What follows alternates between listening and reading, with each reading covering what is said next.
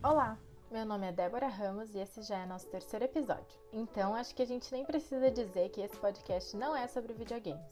Não espere gameplays ou tutoriais. Não, isso já tem bastante por aí. Então, se você entrou para ouvir sobre isso. Calma, não vá embora.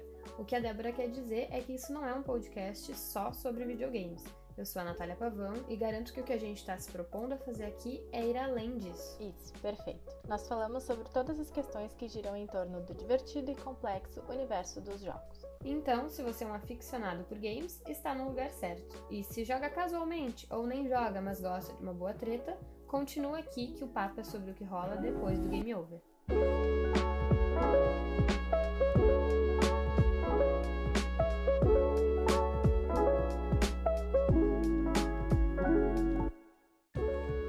Brasil até pode ser o país do futebol, mas não é só jogando bola de meia na rua pode ser jogando dentro de casa também. No episódio de hoje, a gente vai falar sobre a representação brasileira nos personagens e por que eles são apresentados da forma que sempre vemos. Vamos conversar também sobre jogos que são desenvolvidos no Brasil e sobre como funciona a classificação indicativa por aqui. Quem é fã de videogames já percebeu que em alguns jogos existem personagens que vestem verde e amarelo, representando de forma direta ou indireta as cores do Brasil. Personagens brasileiros nos games sempre evocam uma sensação diferente entre os jogadores daqui, seja quando são monstros bizarros como Blanca em Street Fighter 2, ou figuras próximas da nossa realidade, como Capitão e Caveira em Rainbow Six Siege. Blanca é um dos mais famosos personagens do Street Fighter e foi o primeiro brasileiro a aparecer na franquia, em Street Fighter 2 de 1991. Ele era uma pessoa normal, de nome Jimmy, que sofreu um acidente de avião e caiu na floresta amazônica.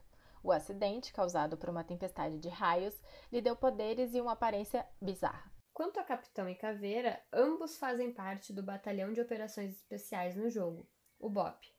Suas histórias, assim como a dos outros agentes do game, refletem a busca por justiça e os obstáculos que enfrentam para se juntar ao batalhão. Capitão e Caveira são os únicos representantes do país no jogo de tiro da Ubisoft. O Rainbow Six Siege até tenta dar uma moral para o Brasil, nomeando a pistola PR-B92 customizada da caveira em referência ao mito guarani chamado Luison. Segundo a lenda, Luison é uma criatura que tem poder sobre a morte e fisicamente parece uma mistura de lobo, peixe e anta. Mas não foi sempre que o brasileiro foi representado com essa moral e respeito, né? O povo lá fora parece achar que a gente anda pelado, abraçado no macaco e tomando caipirinha o dia inteiro. Esse estereótipo ficava bem explícito no Tekken, com o personagem Ed Gordo. Inclusive, ele era gordo só no nome. Vamos acabar com isso agora. Ed Gordo é um dos personagens mais importantes e até protagonista no terceiro jogo da franquia que foi lançado em 96. A história dele é que, quando jovem, foi preso injustamente, acusado de matar o próprio pai. Mas a gente não vê essa história no design do personagem. Ed Gordo é desenhado com roupa 100% verde e amarela, e para colocar a cereja no bolo, a técnica de luta dele é a capoeira. O pior é que eles insistiram no erro. A Christy Monteiro, neta do Ed Gordo, aparece pela primeira vez no Tekken 4, de 2002. Brasileira com ascendência japonesa, adivinha qual a técnica de luta dela, Nath? Hum, deixa eu pensar. Acho que é capoeira. Bingo.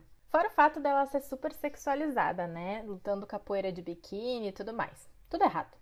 Inclusive, se você ainda não conferiu o primeiro episódio do Depois do Game Over sobre representatividade feminina nos games, é bem importante que você confira. Outra coisa que é diferente quando o assunto é games em terras tupiniquins é a classificação indicativa dos jogos. Esse é o tema que falaremos agora.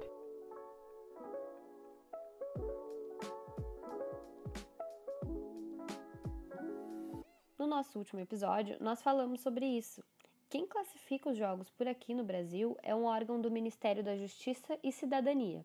O Ministério e esse órgão lançaram uma plataforma chamada de Coalizão Internacional de Classificação Indicativa, ou IARC em inglês. Esse órgão do Ministério que a Nath falou se chama Divisão de Jogos da Coordenação de Classificação Indicativa. Então, sabemos que tem uma galera envolvida para que os jogos produzidos e distribuídos aqui no Brasil estejam coerentes para as idades de quem vai jogar. E para explicar um pouquinho melhor o que a coalizão faz e qual a importância dela para os games aqui no Brasil, o Depois do Game Over conversou com o Henrique Rocha. Ele é chefe da área de jogos, aplicativos e RPG da classificação indicativa e representa o Ministério da Justiça na IARC.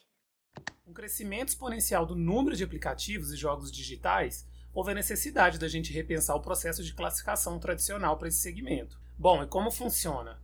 Bom, ao realizar o upload do item, a loja apresenta um questionário, disponível em até 23 idiomas, sobre possível conteúdo impróprio de um jogo ou de um aplicativo. Então, é, questões relacionadas a sexo, nudez, drogas e violência são apresentadas num sistema inteligente e, ao finalizar as respostas, ele gera classificação personalizada para cada país, de acordo com os critérios e legislação local. É, vocês conferiram o que o Henrique falou sobre a classificação indicativa dos jogos aqui no país. Nós já conversamos no episódio anterior sobre a importância que os pais e responsáveis têm em conferir e garantir que os filhos obedeçam essas classificações. É um trabalho que deve ser feito nas duas pontas. E a classificação não vale só para os jogos produzidos lá fora e comercializados aqui no Brasil, mas também para os jogos produzidos aqui. E é sobre jogos de bandeirinha 100% verde e amarela que falaremos agora.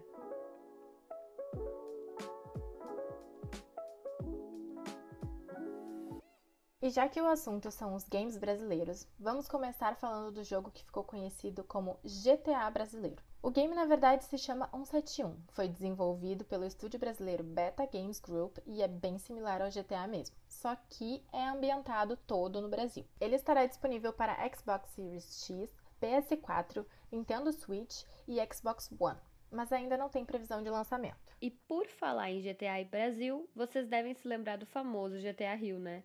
Não, ele não foi um delírio coletivo.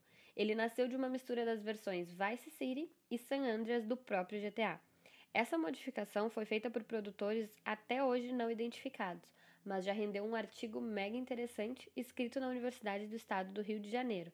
Nós vamos deixar o link nas nossas redes sociais. O interessante é reparar que o brasileiro precisou modificar e hackear um jogo para sentir que pertence àquele ambiente. O gráfico do GTA Rio é bem fiel às outras duas versões do jogo, trazendo alguns aspectos bem brasileirísticos para habituar o jogador. E eu fiquei sabendo que tem um professor na Famecos, aqui na PUC, que sabe tudo sobre games piratas. O Brasil, sim, é um país super conhecido pela pirataria, eh, isso é notório pelo mundo. E é uma pirataria que, assim, na verdade, ela era uma pirataria que ela operava de uma forma, e isso a gente tem desde, sei lá, desde a época da lei da reserva de informática, que as empresas tinham que atuavam no Brasil de forma diferente, isso vai até meados dos anos 80, então você tinha empresa brasileira pegando tecnologia de fora, copiando industrializando aqui, protegida pela lei brasileira no momento, e tem casos bizarros disso assim, casos de cópia de logotipo, são coisas muito, muito engraçadas. E você também, uma coisa que, que formou muito ao longo do, do Brasil foi a história de mercado cinza. É um equipamento que ele não é pirata, ele é original, mas que na verdade é o seguinte, ele não é vendido por uma empresa do país onde ele está usado. O mercado brasileiro tinha muito uma pirataria, uma coisa andando na, época de computador. Uh, a época de Atari já nasce com isso, com tipo a própria Polivox, que era a representante da, da Atari no Brasil, ela pega e meio que faz uma vista grossa, porque ela entende que ela vai ganhar muito mais se ela fizer Atari e deixar as pessoas fazer jogo. E aí a gente tem um pouco do ponto de virada, talvez seja muito assim, quando começa a ter essa história de entrar coisa do made in Taiwan, que aí você começa a usar, tipo assim, deixava de ser uma pirataria feita em casa para ser uma pirataria do mundo que começa a entrar em casa. Acho que a pirataria influencia, sobretudo, na comercialização, mas mais na comercialização, a pirataria influencia na formação dos talentos do Brasil, na formação da cultura de jogo do brasileiro e na formação da indústria. Sempre pirataria foi uma coisa que, influenciou, mas que também assim é uma marca da nossa do nosso cenário. E as empresas quando vêm para cá, quando trabalham com coisas aqui, elas sabem que elas vão ter que romper não só a barreira do câmbio, mas também essa barreira de um público que tipo assim que não faz cerimônia para pegar um produto pirata porque é mais barato e faz a mesma coisa que o original, mesmo que não tenha caixa, não tenha algumas coisas. Esse professor que vocês acabaram de ouvir é o André Fagundes Pazzi, do curso de jornalismo da PUC. No ano passado, a pirataria e a falsificação de produtos geraram um prejuízo de cerca de 291 bilhões de reais. Esses dados são do último levantamento feito pelo Fórum Nacional contra a Pirataria e a Ilegalidade. No Brasil, é algo quase que comum o comércio de produtos não originais, os produtos piratas. E muito pode ter uma ligação com o que falamos antes, né? De se sentir pertencente a um espaço um país cuja metade da população, segundo o IBGE, vive com 15 reais por dia. São 15 reais para satisfazer todas as suas necessidades básicas. Dá para imaginar? E aí que a pirataria se torna tão presente. É uma forma de lazer e entretenimento para crianças e jovens de baixa renda. É uma opção barata e mega acessível, convenhamos. O jovem e a criança que não tem grana para comprar um original não querem deixar de jogar ou de conhecer aquele mundo. Eles querem sentir que fazem parte, que pertencem àquilo também. Exato. Como é que a gente vai pedir para esse jovem? Ou que ele não jogue, ou que ele junte a grana que ele já não tem para comprar um jogo original. Isso não faz parte da realidade da gente, né? E é por isso que esses jogos de celular, que são por aplicativo, fazem tanto sucesso entre jovens e adolescentes. Hoje em dia, um smartphone é muito mais acessível do que um computador ou um console de videogame, né? Então, normalmente em uma casa, pelo menos alguém tem um smartphone. Então, a criança que tem um em casa, ela entra na loja de aplicativos, ela baixa e ela joga esse joguinho. Nesse momento, ela tá entrando na cultura gamer. Às vezes a internet tem algumas pessoas que, que ficam julgando quem recém está entrando nesse mundo e quem não tem recursos, enfim, estão diminuindo pessoas que não têm 200 reais para comprar um jogo ou não têm um Xbox One. Sabe? Então, essas pessoas, elas, elas têm esse direito de se sentir gamer ou se sentir pertencente a esse mundo, porque é o que elas são, jogando no celular ou não, né? Sem contar que, assim, quando tu não tem condições é, de comprar jogos originais ou jogos mais caros, a opção é a pirataria ou ficar na rua, jogar bola na rua, o que também pode ser saudável, mas dependendo de onde tu vive, é preferível que tu esteja dentro de casa jogando um joguinho, dependendo do bairro que tu mora, da cidade que tu mora. Isso pode ser até mais perigoso. Então, uma criança que não tem dinheiro e opta por comprar um joguinho pirata para se distrair dentro de casa, não tem noção que ela tá cometendo uma coisa errada. Ela só tem noção que ela precisa se distrair, precisa se entreter, precisa se sentir parte de alguma coisa. E se ela não se sente parte de alguma coisa dentro do mundo dos games, é, é possível que ela, dependendo do, do contexto, se envolva numa coisa que não vai ser boa para ela, né? Aqui no Brasil a gente sabe que isso acontece muito. Justamente as pessoas que têm menos condições normalmente moram em periferias. E uma coisa que a Débora falou que eu gostaria muito de comentar é que às vezes eu acho que os próprios pais, né, podem ver essa possibilidade de entretenimento como algo, como uma forma de presentear os filhos, né? Bom, eu não tenho o salário mais estratosférico do mundo, mas eu quero proporcionar um lazer, um entretenimento para os meus filhos. Então eu tenho 10 reais e eu vou dar para que eles comprem esse jogo ou para que eles baixem esse aplicativo. É uma alternativa que dá acessibilidade, dá acesso ao jovem ao mundo gamer, mas ela também permite que os pais deem esse acesso, né, de uma forma muito mais acessível e muito mais condizente com o mundo deles. Então como que a gente vai tirar essa possibilidade de quem não tem como fazer diferente? Eu acho também que é importante a gente ressaltar que aqui a gente está falando de pessoas em contextos específicos, porque também tem muita gente que tem grana e, e faz um pouco na maldade, assim. A gente tá aqui não defendendo, mas tentando ampliar o debate para que a gente compreenda um pouco o contexto de cada pessoa, né? Antes que vocês pensem, ai meu Deus, essas piratadeira, essas defensoras de produto pirata criminosas. Eu não sei a Nath, mas eu tô trazendo esse debate baseado também na minha experiência pessoal, porque eu tive uma infância em que ou era joguinho pirata dentro de casa com o videogame que eu herdei da minha prima, ou era rua. Essas eram as minhas opções. Então, a gente tá trazendo esse contexto também muito baseado nisso, né, Nath? Assim, eu e a Débora, a gente até a gente não se conheceu na faculdade, mas a gente teve uma infância em lugares parecidos. Eu moro em uma periferia e existia uma coisa que era uma feira modelo dessas que vem pro bairro uma vez por semana. E o evento da minha semana, dos meus primos, do meu irmão, era a gente ir no domingo na feira e comprar um jogo diferente para jogar também no Play 2, que era de todo mundo, assim, de todos os primos, de todos os irmãos. A gente realmente não fazia ideia que aquilo era algo errado. A gente, pô, 10 reais, né? Cada um tinha 10 reais, a gente comprava vários joguinhos e a gente jogava por meses aqueles joguinhos que arranhavam, enfim.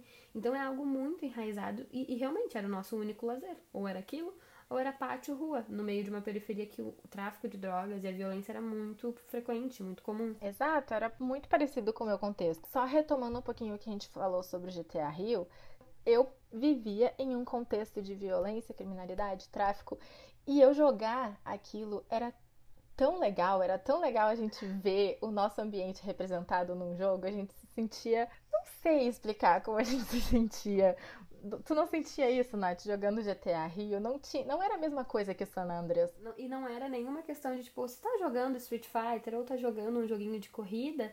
Ok, é uma coisa super fantasiosa, né? Como ver um filme de ficção, mas é muito isso, de que a gente. Eram ruas parecidas, eram as pessoas andando no meio da rua, como a gente via no nosso dia a dia, se a gente saísse pra rua. Então, É quase como uma representatividade, né? Embora a gente não fosse envolvido no mundo do crime, era aquilo que a gente via quando a gente saía a porta fora. Você não está comprando original, você não está apoiando o desenvolvedor original, você não está apoiando a empresa. Tem, tem esse lado, mas também tem uma outra coisa que a gente também tem que considerar que assim, muitas vezes a pirataria é a forma que a pessoa tem de conseguir acesso a alguma coisa. Não é correto? Não, não é correto. Mas no mundo muito complicado, é a forma que você tem. Então, assim, talvez se não fosse a pirataria, a nossa indústria estaria muito mais imatura, porque a pirataria permitiu que o desenvolvedor brasileiro fizesse algumas coisas, que empresas daqui nascessem, de pessoas que começaram primeiro a futricar, mexer, entender como é que é feito um jogo, de escolas que começaram a ensinar a fazer jogo a partir de exemplos, a partir de coisas que as pessoas futricavam. É, eu particularmente entendo que é nocivo, mas eu entendo com, com bons olhos porque é a forma que algumas pessoas têm de conseguir ter acesso e talvez essas pessoas vão sair pessoas que daqui a pouco vão trabalhar na própria indústria de jogos mais adiante.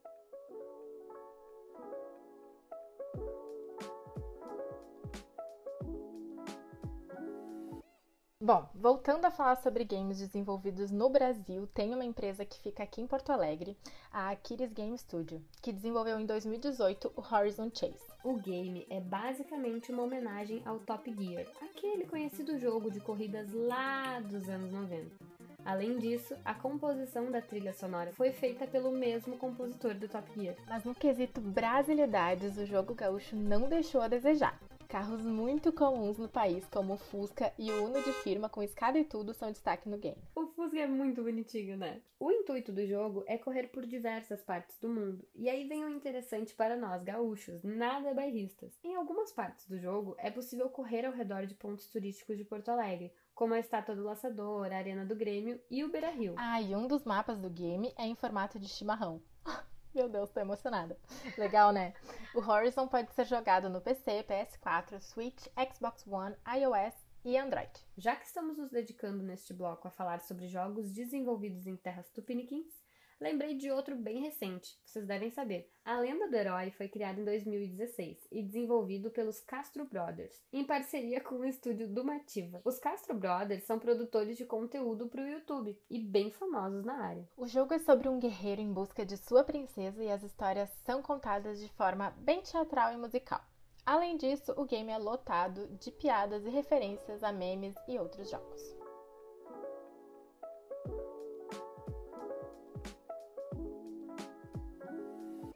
Segundo dados de 2018 do Ministério da Cultura, a quantidade de estúdios brasileiros mais do que dobrou na comparação entre 2013 e 2018. Em 2013, haviam 142 desenvolvedoras nacionais e em 2018 já existiam 375, com quase 30% das empresas possuindo clientes em outros países. Ainda de acordo com esses dados, em 2015 e 2016 foram produzidos mais de 1.700 jogos no Brasil, com 43% deles sendo para dispositivos móveis. Em entrevista ao UOL, o organizador da Brasil Game Show, Marcelo Tavares, afirmou que o Brasil é o terceiro maior mercado do mundo em número de jogadores. Por outro lado, a gente figura entre o décimo e o décimo quinto lugar em relação ao faturamento. Ou seja, existe muito espaço para crescer. Mas afinal, além de ser uma superpotência no mercado de games, como exatamente o Brasil é visto pelos jogadores de fora? Aos 21 anos, o Miguel Bilhar é conhecido no cenário do esporte eletrônico como Spider Kong.